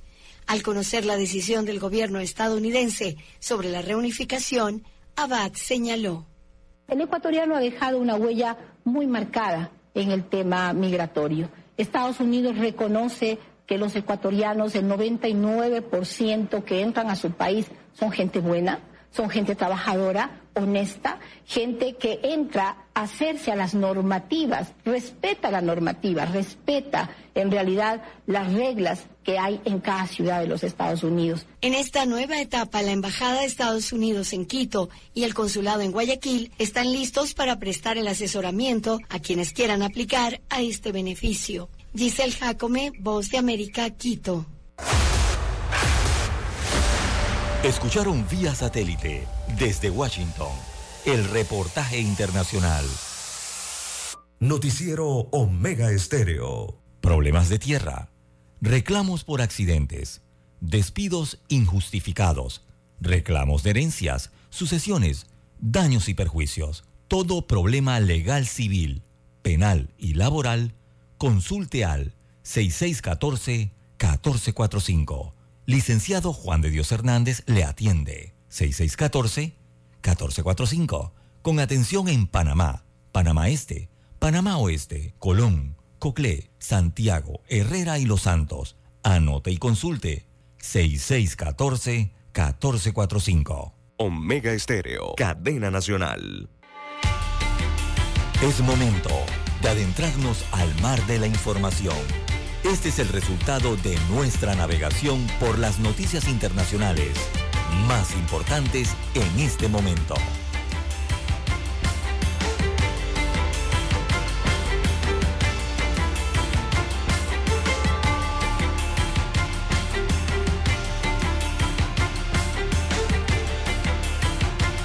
Bien, bien amigos oyentes, las 6:48 minutos de la mañana en todo el territorio nacional. Bien, don Juan de Dios, eh, veamos que hay de relieve a nivel internacional, eh, fuera eh, de fronteras. Y entre las principales informaciones internacionales, bueno, tenemos la manifestación de pro-Palestina, estos manifestantes que se tomaron el aeropuerto de la República Rusa de Dagestán eh, en busca de ciudadanos israelíes. Realmente esto ocupó ayer tarde entonces eh, la principal información internacional ya que se registraron disturbios eh, al controlador aéreo ruso allí en Rosaviatsia a suspender, obligaron entonces a todos los vuelos en esa terminal. Imagínense usted hasta dónde llegaron los manifestantes subieron hasta la torre de control. Eh, y estos fueron cientos de manifestantes que invadieron el día de ayer el aeropuerto de Mahaskala, esto queda en la ciudad de, la República Rusa de Dagestán, eh, de mayoría musulmana, tras el anuncio de que un avión estaba llegando de Israel, iba a aterrizar, no, más bien aterrizó en este aeropuerto. Así que los disturbios eh, llevaron al controlador aéreo ruso de Rosa Viastia a suspender todos los vuelos eh, de esa terminal. Tras la irrupción entonces de desconocidos en la zona de tráfico, se decidió cerrar temporalmente el aeropuerto a los eh, despegues y también a los aterrizajes, según precisó, agregando que las fuerzas de seguridad eh, se habían eh, desplegado en el lugar. Según los medios eh, ubicados en este punto del planeta, la muchedumbre ocupó el techo de la terminal aérea e irrumpió en la pista de aterrizaje de esta localidad del Cáucaso. videos difundidos en cientos de videos en las redes sociales muestran además decenas de personas forzando las entradas del aeropuerto o tratando de controlar los vehículos que salían del lugar. Eh, incluso en la parte interna del aeropuerto Don Juan de Dios se fueron a las oficinas y forzaron todas las puertas entonces en búsqueda de estos eh, pasajeros eh, que supuestamente llegaban al aeropuerto de esa localidad en un vuelo aéreo desde Tel Aviv. Bueno, parte de lo que ocurrió ayer en esta República de Dagestán, que es de mayoría musulmana, que prácticamente, don Juan de Dios, asaltaron el aeropuerto internacional de esa región. Bien, las 6.51 minutos eh, de la mañana en todo el territorio nacional. Bueno, en otra nota, don César, en México suben a 43 los fallecidos por el huracán. A 43 subió la cifra de fallecidos, además de 36 desaparecidos provocados por el devastador impacto del ciclón Otis, que entró como huracán de categoría 5 el pasado miércoles al balneario de Acapulco, uno de los principales destinos turísticos de México. Desafortunadamente, y de acuerdo a la información de la Fiscalía Estatal, hay 43 personas fallecidas y 36 desaparecidos. Y es una cifra preliminar y estamos reforzando el programa de búsqueda Ayer localizamos con vida a varias personas, indicó vía telefónica la gobernadora del estado de Guerrero, Evelyn Salgado, al presidente Andrés Manuel López Obrador. El sábado, la titular de la Secretaría de Seguridad y Protección Ciudadana, Rosa Isela Rodríguez, informó que la cifra era de 39 personas fallecidas y habló de 10 desaparecidos. El ciclón Otis se intensificó en menos de 12 horas en tormenta tropical a huracán categoría 5 y pegó en Acapulco. Señoras y señores, la fotografía que hoy tiene la agencia F muestra eh, un cúmulo de barquetas, de lanchas y de todo tipo de artefactos de navegación como si los hubiesen arrumado a una orilla en la playa. Eso fue producto de los efectos del Otis que entró por Acapulco, área playera. Así es, la parte pacífico, ¿no? Eh, en México. Y son 200 casas, de, perdón, 200 mil casas, don Juan de Dios. El gobierno ya ha anunciado que unas 200 mil casas resultaron afectadas o destruidas y que el 80% de los hoteles están severamente dañados y numerosos comercios y también restaurantes que quedaron en ruinas eh, hacia la parte ya más de la ciudad de Acapulco. Así que hay estimaciones de al menos 15 mil millones de dólares serán los que se necesitarán eh, para eh, compensar estos daños ¿no? que ha hecho el huracán Otis, de estos fenómenos naturales que llegan tanto por el Pacífico como por el Caribe mexicano. Así que severo el daño en las costas mexicanas producto de este huracán eh, Don Juan de Dios. Bueno, hubo una balacera, don César, en una fiesta en Tampa, Florida, por una fiesta de Halloween anticipado. Lo que comenzó como una inocente fiesta de Halloween en el centro histórico de Tampa, Florida, terminó en pesadilla cuando se desató una violenta balacera. Hay al menos dos fallecidos y 18 heridos de balas en el violento incidente ocurrido en la madrugada de este domingo. El jefe del Departamento de Policía de Ciudad Libercow explicó que el tiroteo se originó a raíz de una disputa entre dos grupos de personas que participaban en la fiesta de Halloween. Según reportes médicos, se realizaron entre 30 y 40 disparos y por ello pues hubo muertos y heridos.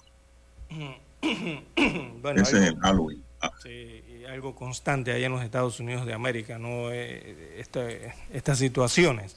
Pero no solamente ocurre allá, eh, don Juan de Dios, eh, también se ha dado, perdón, un ataque, un ataque explosivo en una convención de testigos de Jehová, pero esto se registró en India, acá en Asia. deja entonces esta situación al menos un muerto y 45 heridos en el estado de Kerala, no, perdón, de Kerala, así es el nombre del estado, el estado de Kerala allá en eh, eh, India. Eh, esto ha ocurrido durante el fin de semana. la policía le atribuye entonces la responsabilidad de la explosión a una persona en un centro de convenciones donde se reunía el día de ayer una organización religiosa cristiana en el estado sureño de Kerala, eh, lo que dejó al menos un muerto y decenas de heridos. Eh, también lo que ocurrió en Asia respecto a este tipo de ataques.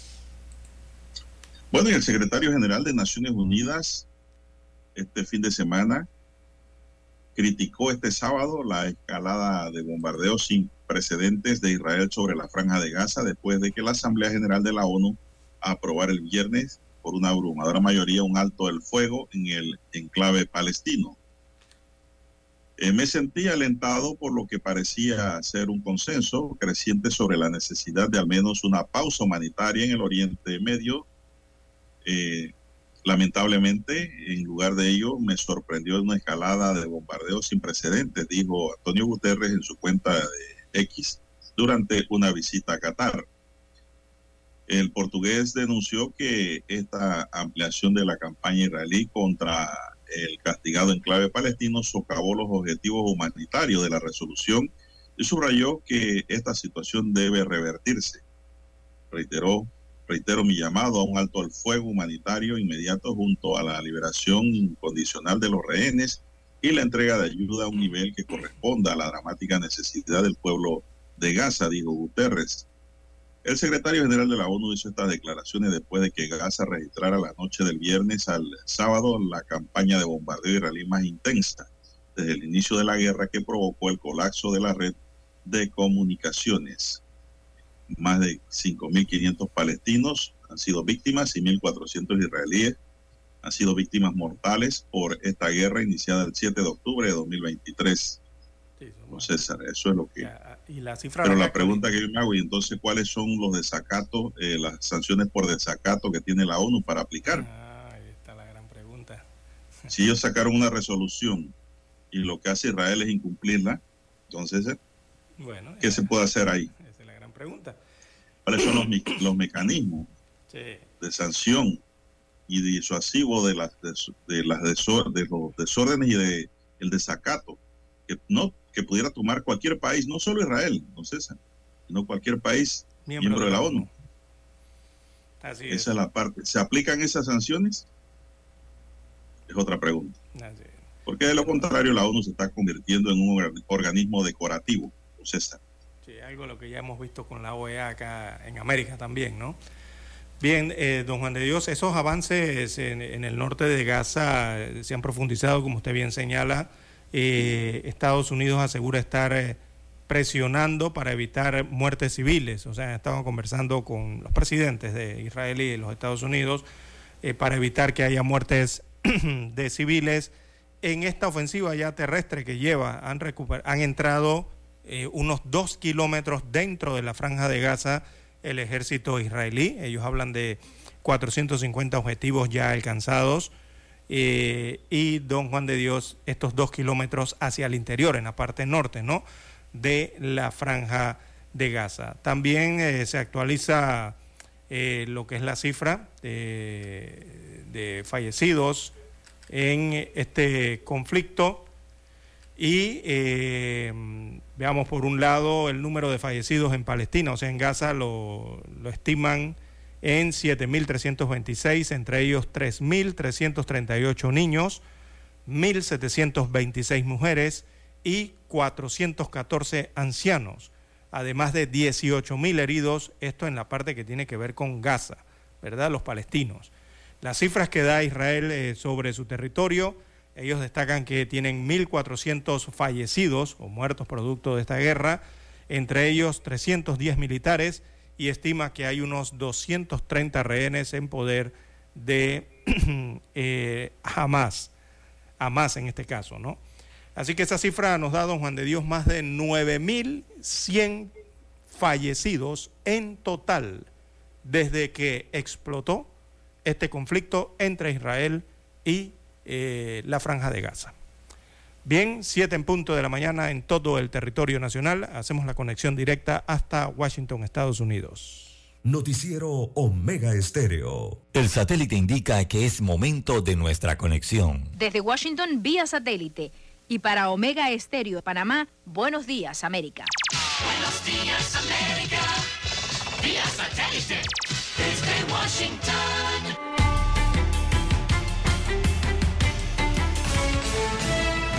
Desde Washington les informa Henry Llanos.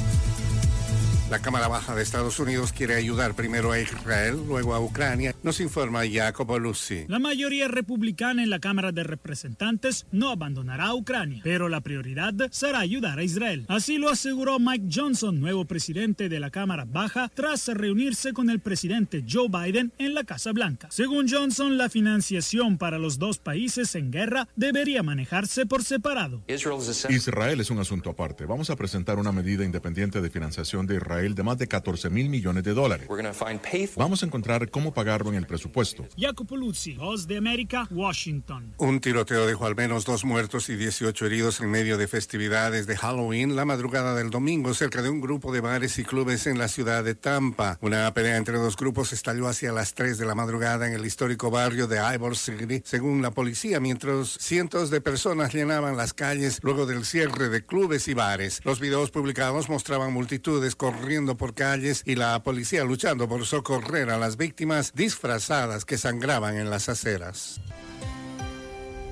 El cáncer de mama continúa siendo la primera causa de muerte oncológica en Venezuela, donde cada vez más pacientes recurren a organizaciones no gubernamentales. Desde Caracas nos informa Carolina Alcalde. La falta de atención oportuna en el sistema de salud público ha llevado a que cada vez más pacientes de cáncer de mama recurran a fundaciones en búsqueda de ayuda para recibir diagnóstico y tratamientos de calidad, lo que ha desbordado a organizaciones como Se nos Ayuda, una fundación dedicada a brindar atención a pacientes con cáncer de mama a precios solidarios, que entre enero y agosto de este año ha atendido a 3.000 2.572 personas. Muchos casos de cáncer de mama son detectados en estado avanzado y de acuerdo a sus más recientes datos, la enfermedad causa más de 3.500 muertes anuales en Venezuela. Carolina Alcalde, Voz de América, Caracas. Tropas y blindados israelíes se adentraban en el norte y el centro de la franja de Gaza mientras personal médico y de Naciones Unidas advertían que los bombardeos golpeaban más cerca de hospitales donde se refugiaban decenas de miles de palestinos junto a miles de heridos. Un video mostraba un tanque y una excavadora israelí en el centro de Gaza bloqueando la principal autopista que conecta el norte y el sur del territorio y que el ejército israelí había dicho antes a los palestinos que utilizaran para escapar de la ofensiva terrestre en ciernes.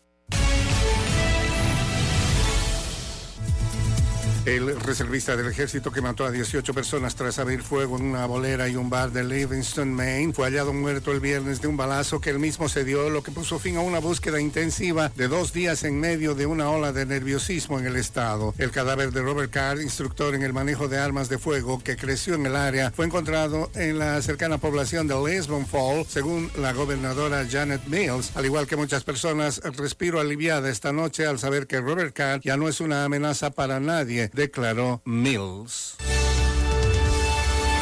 El presidente Joe Biden firmará una amplia orden ejecutiva para guiar el desarrollo de la inteligencia artificial, exigiendo a la industria que desarrolle estándares de seguridad, introduciendo nuevas protecciones al consumidor y dando a las agencias federales una extensa lista de tareas pendientes para supervisar la tecnología que avanza rápidamente. La orden refleja el esfuerzo del gobierno de los Estados Unidos por dar forma a la evolución de la inteligencia artificial de manera que pueda maximizar sus posibilidades y contener sus peligros peligros. El diplomático estadounidense Brian Nichols termina en El Salvador su gira centroamericana. Nos informa Raquel Herrera. Migración, cooperación e inversión fueron temas de agenda entre el secretario de Estado adjunto para asuntos del hemisferio occidental Brian Nichols y el presidente Nayib Bukele. En la reunión que duró dos horas dijo también que hablaron de puntos en los que no hay coincidencia como el régimen de excepción y la violación a derechos humanos. El régimen de excepción tiene fallas en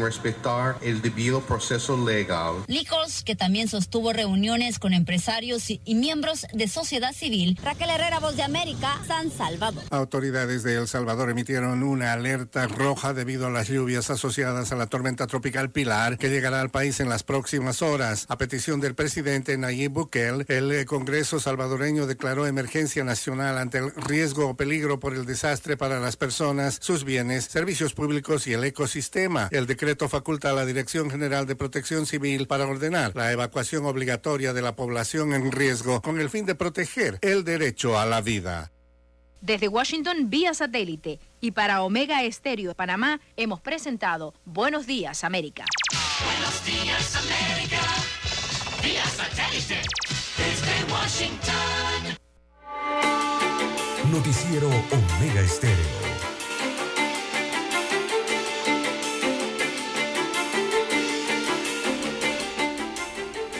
Bien, avanzamos, señoras y señores, son las 7, un minuto. Buenos días, Panamá. Están en sintonía de Omega Estéreo, cadena nacional. Gracias por escucharnos, gracias por estar siempre con nosotros. Maneje con cuidado, social expectativa, evite problemas de tránsito. Me informan aquí de cierre de vía Don César en la Puebla Roosevelt, en Villa Zaita, que es un punto de cierre constante. Esto, pues, es en la vía transísmica, es un punto de cierre Miles de residentes de Pacora se ven obligados a esta hora a caminar largas distancias por el cierre de la vía. No se permite el paso de ningún transporte a esta hora en el área del puente de Pascora. Cierre allí. Es un bastión de lucha a los grupos protestantes ya, don César. Tráfico afectado por cierre en Vía Pacora, me informan. En efecto, así es. La autopista Panamá-Colón también ya manifiesta un cierre. Vamos a ver, dice que en el kilómetro 59. A ver si me especifican allí. Porque, ¿Qué punto exacto es el kilómetro 59? Debe estar por Chilibre. Eh, bueno, allí, don César dice que ya hay un cierre. Eh, en la Domingo Díaz, cerca de Defensa, bueno, ese es el grupo sindical de allí de la Coca-Cola que sale siempre a protestar ya cerraron la vía allí. Eh, vamos a ver por acá rápidamente. Eh, la, la, vía, don Juan de Dios, en Arraiján se mantiene. Adelante. Las vías en Arraiján mantienen tráfico fluido. En estos momentos, por lo menos las principales vías eh, del distrito de Arraiján en Panamá Oeste. No obstante, hay grupos de manifestantes que ya anunciaron que mantendrán las acciones de protesta en contra del contrato minero. Eh, recordemos que ayer también se realizó una gran marcha en este distrito eh, populoso de la provincia de Panamá Oeste. Así que anuncian que hoy continuarán las marchas, pero hasta el momento las principales vías tienen tráfico fluido hasta el momento en Arraiján. Eh, en Fensa, como usted señala, la vía Domingo Díaz, allí la protesta clásica que hay allí con los miembros del sindicato de la Fensa o la Coca-Cola. Eh, eso por una parte. También, bueno, eh, la empresa Mibus ha emitido un comunicado temprano por la mañana hoy. Ellos anuncian que la zona paga de Chilibre, la zona paga en el corregimiento de Chilibre, eh, se mantiene cerrada por el momento, porque hay un cierre de, calles en, esa, en, esa, en ese punto del norte de la, de la ciudad de Panamá. Así que anuncian que ellos mantienen brindando el servicio de transporte eh, con normalidad en el resto de sus rutas, con excepción de la zona paga de Chilibre, donde se mantiene un cierre de calles, según anuncia temprano hoy la empresa Mibus, que maneja el servicio de transporte público en la ciudad. ¿Qué más tenemos? Bueno, es en la Unión, es en la Unión de Chilibre, don César, donde está el cierre. Se me informan aquí a través del WhatsApp. Eh, también, don César, eh, el tráfico está afectado para los viajeros en la vía interamericana a la altura de la ermita de San Carlos. Allí desde temprano cerraron, dice, a eso de las 5 y 30 de la mañana cuando iba a empezar el noticiero Omega. Ya ahí estaban cerrando. Así es. Reportan también en la transísmica, como siempre, pues, y eso no sé, ya eso es común allí frente a la Universidad de Panamá. Hay un cierre de grupos estudiantiles, Así es, el único tráfico que se ve fluido, dice en Howard, pero eh, hay que tener cuidado. ¿ah? El tráfico está pesado en la autopista Rejan La Chorrera, en Alto eh, Montaña. Eh, no hay cierre todavía reportado, pero el tráfico está pesado. Todo el mundo quiere llegar a su trabajo antes de que se den los cierres. Y eso es lo que provoca, pues. Es que estos cierres son. Más es que estos cierres se dan de forma espontánea, don Juan de Dios, esporádica, en cierta, a ciertas horas ¿no? del día. Por ejemplo, eh, ahora en la espiga de la chorrera, hace unos 10 minutos, eh, se ha producido entonces el primer cierre en la vía panamericana a la altura allí de la espiga de la chorrera. El tráfico ya está afectado, entonces, eh, desde y hacia el interior del país, en la espiga de la chorrera, hace algunos minutos se da el cierre de esa vía. Allá hay manifestantes, ¿no? Protestando en contra del contrato minero. Bueno, don César, eh, rápidamente muevo aquí el WhatsApp para ver qué más me envían los oyentes. Vamos a ver. Sí, kilómetro 59. En Colón es cuatro alto, dice un oyente, ah, don César. Alto, al revés. No es llegando a Chilibre, es saliendo hacia Colón. Así es, 59. Bueno, Allá es que queda el 59. Eh, me informan aquí también, el cruce de Orconcito, hay un cierre total, bueno, ya eso ahí es común. Eso es como decir ahí que viene después de sábado, todos sabemos que es domingo. Orconcito es un punto de cierre de la comarca y de Campesinos. Así es. Bien, bueno, don eh, César, pasando a otras notas. Bueno, sí, vamos a otra, porque el resto aquí, las preguntas es respecto a lo del mensaje anoche presidencial, ¿no? Las opciones, pero bueno, vamos a otras notas. Bueno, don César, eh, la exministra de Salud, Rosario Turner, eh, será la compañera de fórmula del candidato presidencial del Partido Popular, Martín Torrijos, tras recibir el respaldo mayoritario de los miembros del directorio de esa agrupación política. Unos 67 directores del PP de 84 habilitados ratificaron a Turner, quien fue propuesta por Torrijos Espino durante la reunión del directorio realizada ayer para finalizar y completar la oferta política del partido. Ríos en su discurso manifestó que la situación que atraviesa el país es sumamente delicada, situación que asegura se pudo evitar si el presidente hubiera propiciado un verdadero debate nacional. Pero el gobierno y la asamblea prefirieron imponer un contrato ley con la minera lesivo a los intereses de los panameños y con visos de inconstitucionalidad. Dijo, expresó que creyeron que aprobando, sancionando y publicando en un solo día el contrato el problema quedaba resuelto.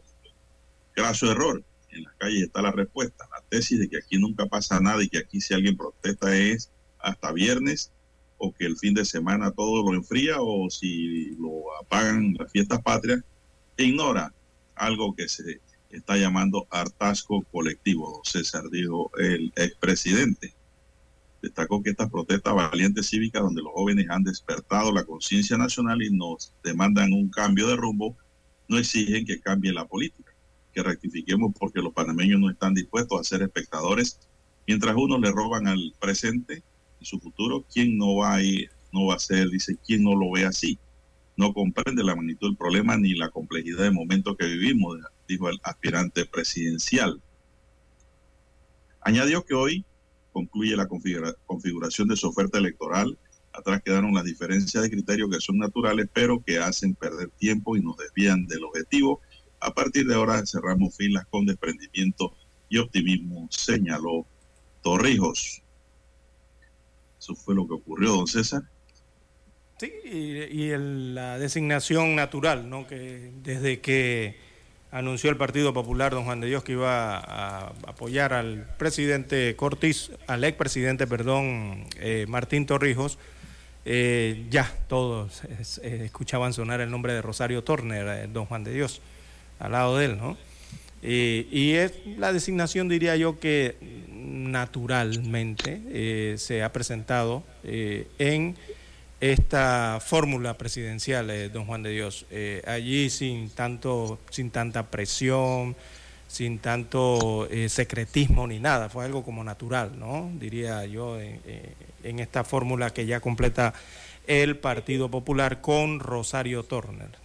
yo creo que la, la, trayectoria de Rosario Turner la conoce todo Panamá, don Juan de Dios, no hay que repetirla, de lo que ha sido la doctora Turner, ¿no? En sus gestiones eh, y el trabajo que ha hecho a nivel gubernamental en diferentes eh, administraciones gubernamentales. Era lo que se esperaba. Bueno, no tenían a más nadie de ese, de ese peso, don César, Exacto, para postular. Era la mejor figura, pienso yo, de que tenía Martín Torrijos para ese cargo. Así es. Realmente la sorpresa del día de ayer se dio fue cuando anunció quién serían, quiénes serían eh, o quién sería el candidato a la alcaldía de Panamá por el Partido Popular. Y el anuncio fue que es el joven eh, Mayer Misrachi, eh, muy conocido en las redes sociales, ¿no? aquí en Panamá, Misrachi. Y también por el hecho de que, bueno, había mantenido, se le había mantenido una investigación a él por hechos en el pasado. Así que este es el candidato entonces que eh, decide el Partido Popular y Torrijos, en este caso, eh, candidatizar a la alcaldía de Panamá. Allí rápidamente, bueno, todos se hacen preguntas, don Juan de Dios, respecto a Misrachi, ¿no? Eh, 7.15 minutos eh, de la mañana en todo Una el pregunta, nacional. Don César, a ver si usted tiene la respuesta. A ver si la eh, Meyer Mirachi no lo voy a postular RM también. Exacto, por eso la gran cantidad de preguntas, de don Juan de Dios. ¿Y eso en qué quedó? quedó en nada.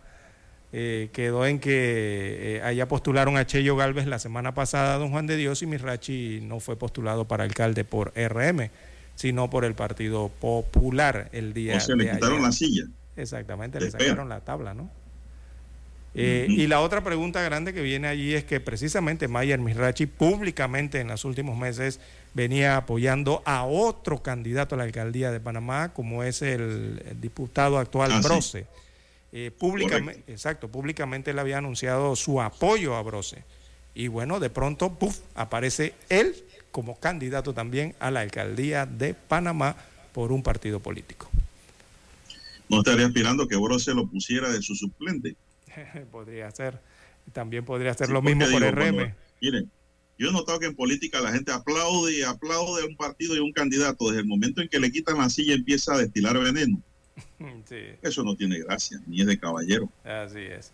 Bueno, hay que ver, eh, habían varios caminos eh, que, o puertas a las que ya había tocado eh, Mayre Misrachi, ¿no? O por lo menos le habían abierto en algunos lados a, a Misrachi. Eh, pero finalmente decide por el Partido Popular. Bien, las 7.16 minutos, hacemos la pausa y retornamos. Omega Estéreo, 24 horas en FM Estéreo. La información y el análisis en perspectiva. De lunes a viernes, de 7.30 a 8.30 de la mañana. Con Guillermo Antonio Adames, Rubén Darío Murgas y Camila Adames Arias. En perspectiva. Por los 107.3 de Omega Estéreo. ¿Tienes proyectos? ¿Tienes propósitos? ¿Tienes Unibank? Somos el equipo que te conecta con la comunidad del crecimiento, con soluciones digitales y los mejores productos, para que disfrutes lo lindo que es crecer. ¿Ganas de crecer? Tienes a Unibank. Noticiero Omega Estéreo.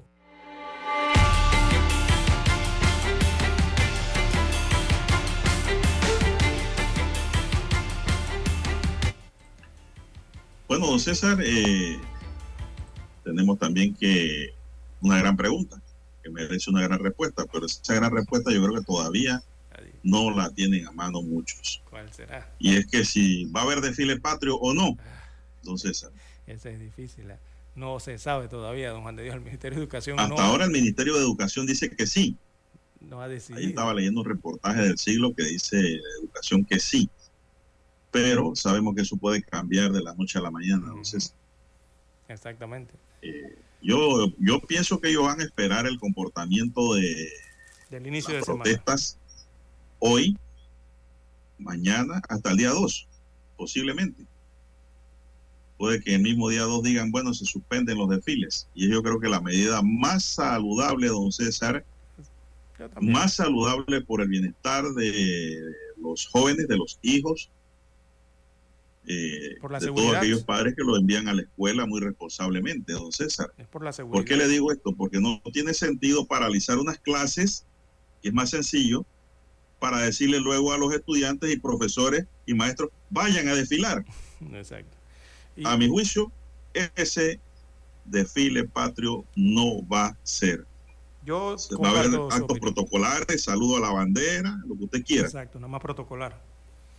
En un- Pero lo que es desfiles, no, y es que la, yo lo veo mal. Y es que es, es que es la decisión mejor que debe adoptar el, el Ejecutivo, no le queda de otra, aunque quede marcado esto en la historia, ¿no? que no hubo desfile eh, de fiestas patrias eh, honrando conmemoración acá a la, a la, eh, separación de Colombia, que no lo hubo ¿no?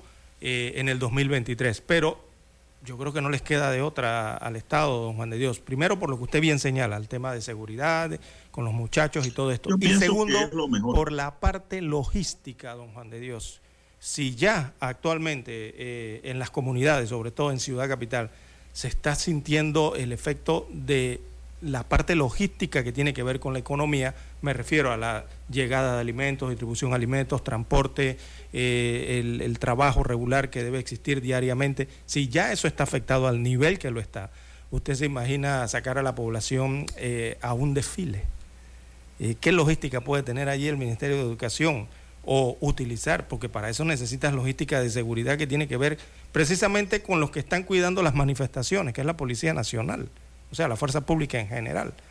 Eh, va a ser complicado. Yo pienso igual que usted que no debe, se, se debe suspender el desfile patrio, es mi opinión. Ya. No hay tiempo para eso, don César. Exacto. Porque digo, si los profesores y maestros se mantienen en paro, dígame, ¿cuál de ellos que son los que cuidan los desfiles y protegen y fiscalizan a sus estudiantes durante el trayecto No van a ir. van a estar allí? No van a ir. No van a ir. Entonces yo como padre de familia, ¿no? Si mis hijos fueran desfilantes, porque ya tan grandes, ya esos tiempos pasaron, yo no los mandaría a las escuelas, a desfiles, don César, aunque fuese el que, el que debe llevar el estandarte o la cinta de honor. No lo envío por su seguridad. don César. Claro, exactamente. Eso es- esa Y es eso la- lo debe hacer un buen padre de familia. Esa es la gran problemática. Así que mejor es que eso ya y, tienen que se cancele, señora ministra. Y hay que decirlo con tiempo. ¿Por qué? Porque precisamente la palabra logística. Eh, todo eso lleva un proceso de organización, un proceso logístico. Y cuando se habla de logística es preparar la ruta. Recordemos que aquí cientos de vendedores tienen que pedir permisos en las alcaldías, eh, don Juan de Dios, para poder hacer sus ventas en las rutas del desfile. Mire. Y, todo eso, o sea, tienen que anunciarle para que no vayan a hacer un gasto innecesario o, o, si invierten o no eh, en los desfiles en los, en los diferentes puntos del país. Don César, los que sí se van a dar gusto, de verdad, porque siempre se quejan, son las bandas independientes en estos días patrios. Esos sí van a sonar, con desfile o sin desfile. Así es. Y van a hacer la gran fiesta patria. Esta va a ser la de las bandas independientes, don César, porque van a ir eh, por las calles eh, entonando diversos temas patrióticos.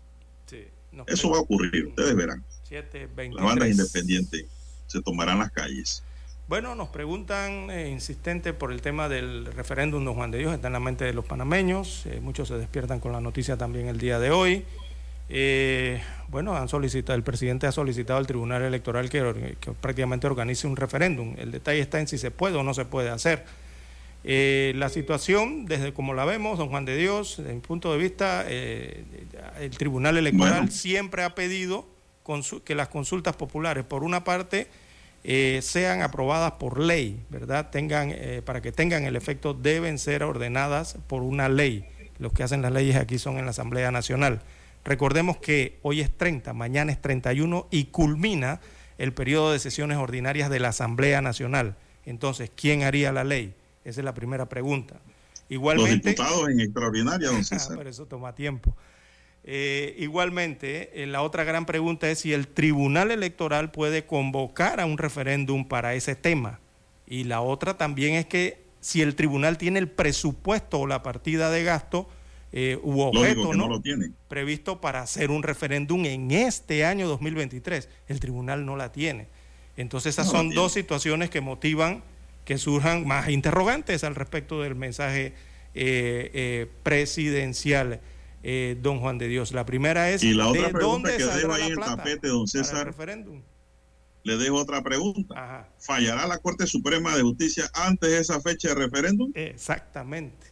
es la pregunta otra, para gente inteligente. Es el otro problema. Y si la Corte falla antes, entonces, ¿qué pasó con la organización de un referéndum? Y además se es, caen. y, lo que se haya hecho queda como. Y además, don Juan de Dios. Y, pérdida. y además, don Juan de Dios, es lo otro que tiene que ver es con la legalidad de este presupuesto, de este referéndum, don Juan de Dios. Porque en cuanto a ese mismo referéndum, ya el Tribunal Electoral ha, dicho en otras solicitudes de referéndum que ellos solo pueden actuar en concordancia con el mandato constitucional o legal, o sea, eh, respecto a lo que dice la Constitución de cómo se convoca un referéndum y para qué. Y el problema está, don Juan de Dios, que la Constitución dice que solo se puede llamar a referéndum mediante lo que establece el artículo 239 lo que establece el artículo 313 y lo que establece el artículo 325 de la Constitución. El 239 es lo que tiene que ver con los, las decisiones en los consejos, eh, en los consejos municipales. el 313 es el que se refiere a la iniciativa de reformar la Constitución, esa que tanto se habla, ¿no? Eh, pedir un referéndum para eso. Y el 325 es el que se refiere a, a los referéndum para tratados y para los asuntos del canal de Panamá, por ejemplo, el de la ampliación del canal de Panamá. Ese es el 325. En la constitución política de la República, don Juan de Dios, no hay nada que diga que el referéndum que ha solicitado el presidente se pueda hacer. Las agendas periodísticas y de los medios hoy, don César, tienen en número uno agendado, pienso yo, yo lo haría si fuera director de asignaciones, ir al Tribunal Electoral y consultar a los, a los magistrados sobre este referéndum. Esa es la número uno de toda agenda, de seguro. Eh, yo pienso que le van a decir que no al presidente. Bueno, el arzobispo de Panamá, José Domingo Ulloa, invitó a los panameños a mantener la calma y analizar lo que sucede para que en este momento de crisis sea un aprendizaje de sueño para todos. En su homilía dominical, Ulloa pidió un espacio al encuentro y a la escucha donde todos participemos. El prelado, el prelado aclaró que la posición como obispo en el tema minero ha sido iluminar desde la fe y desde el magisterio social qué se debe hacer. Bien, se nos agotó el tiempo, amigos y amigas. Don Roberto Antonio Díaz nos acompañó en el tablero de controles en la mesa.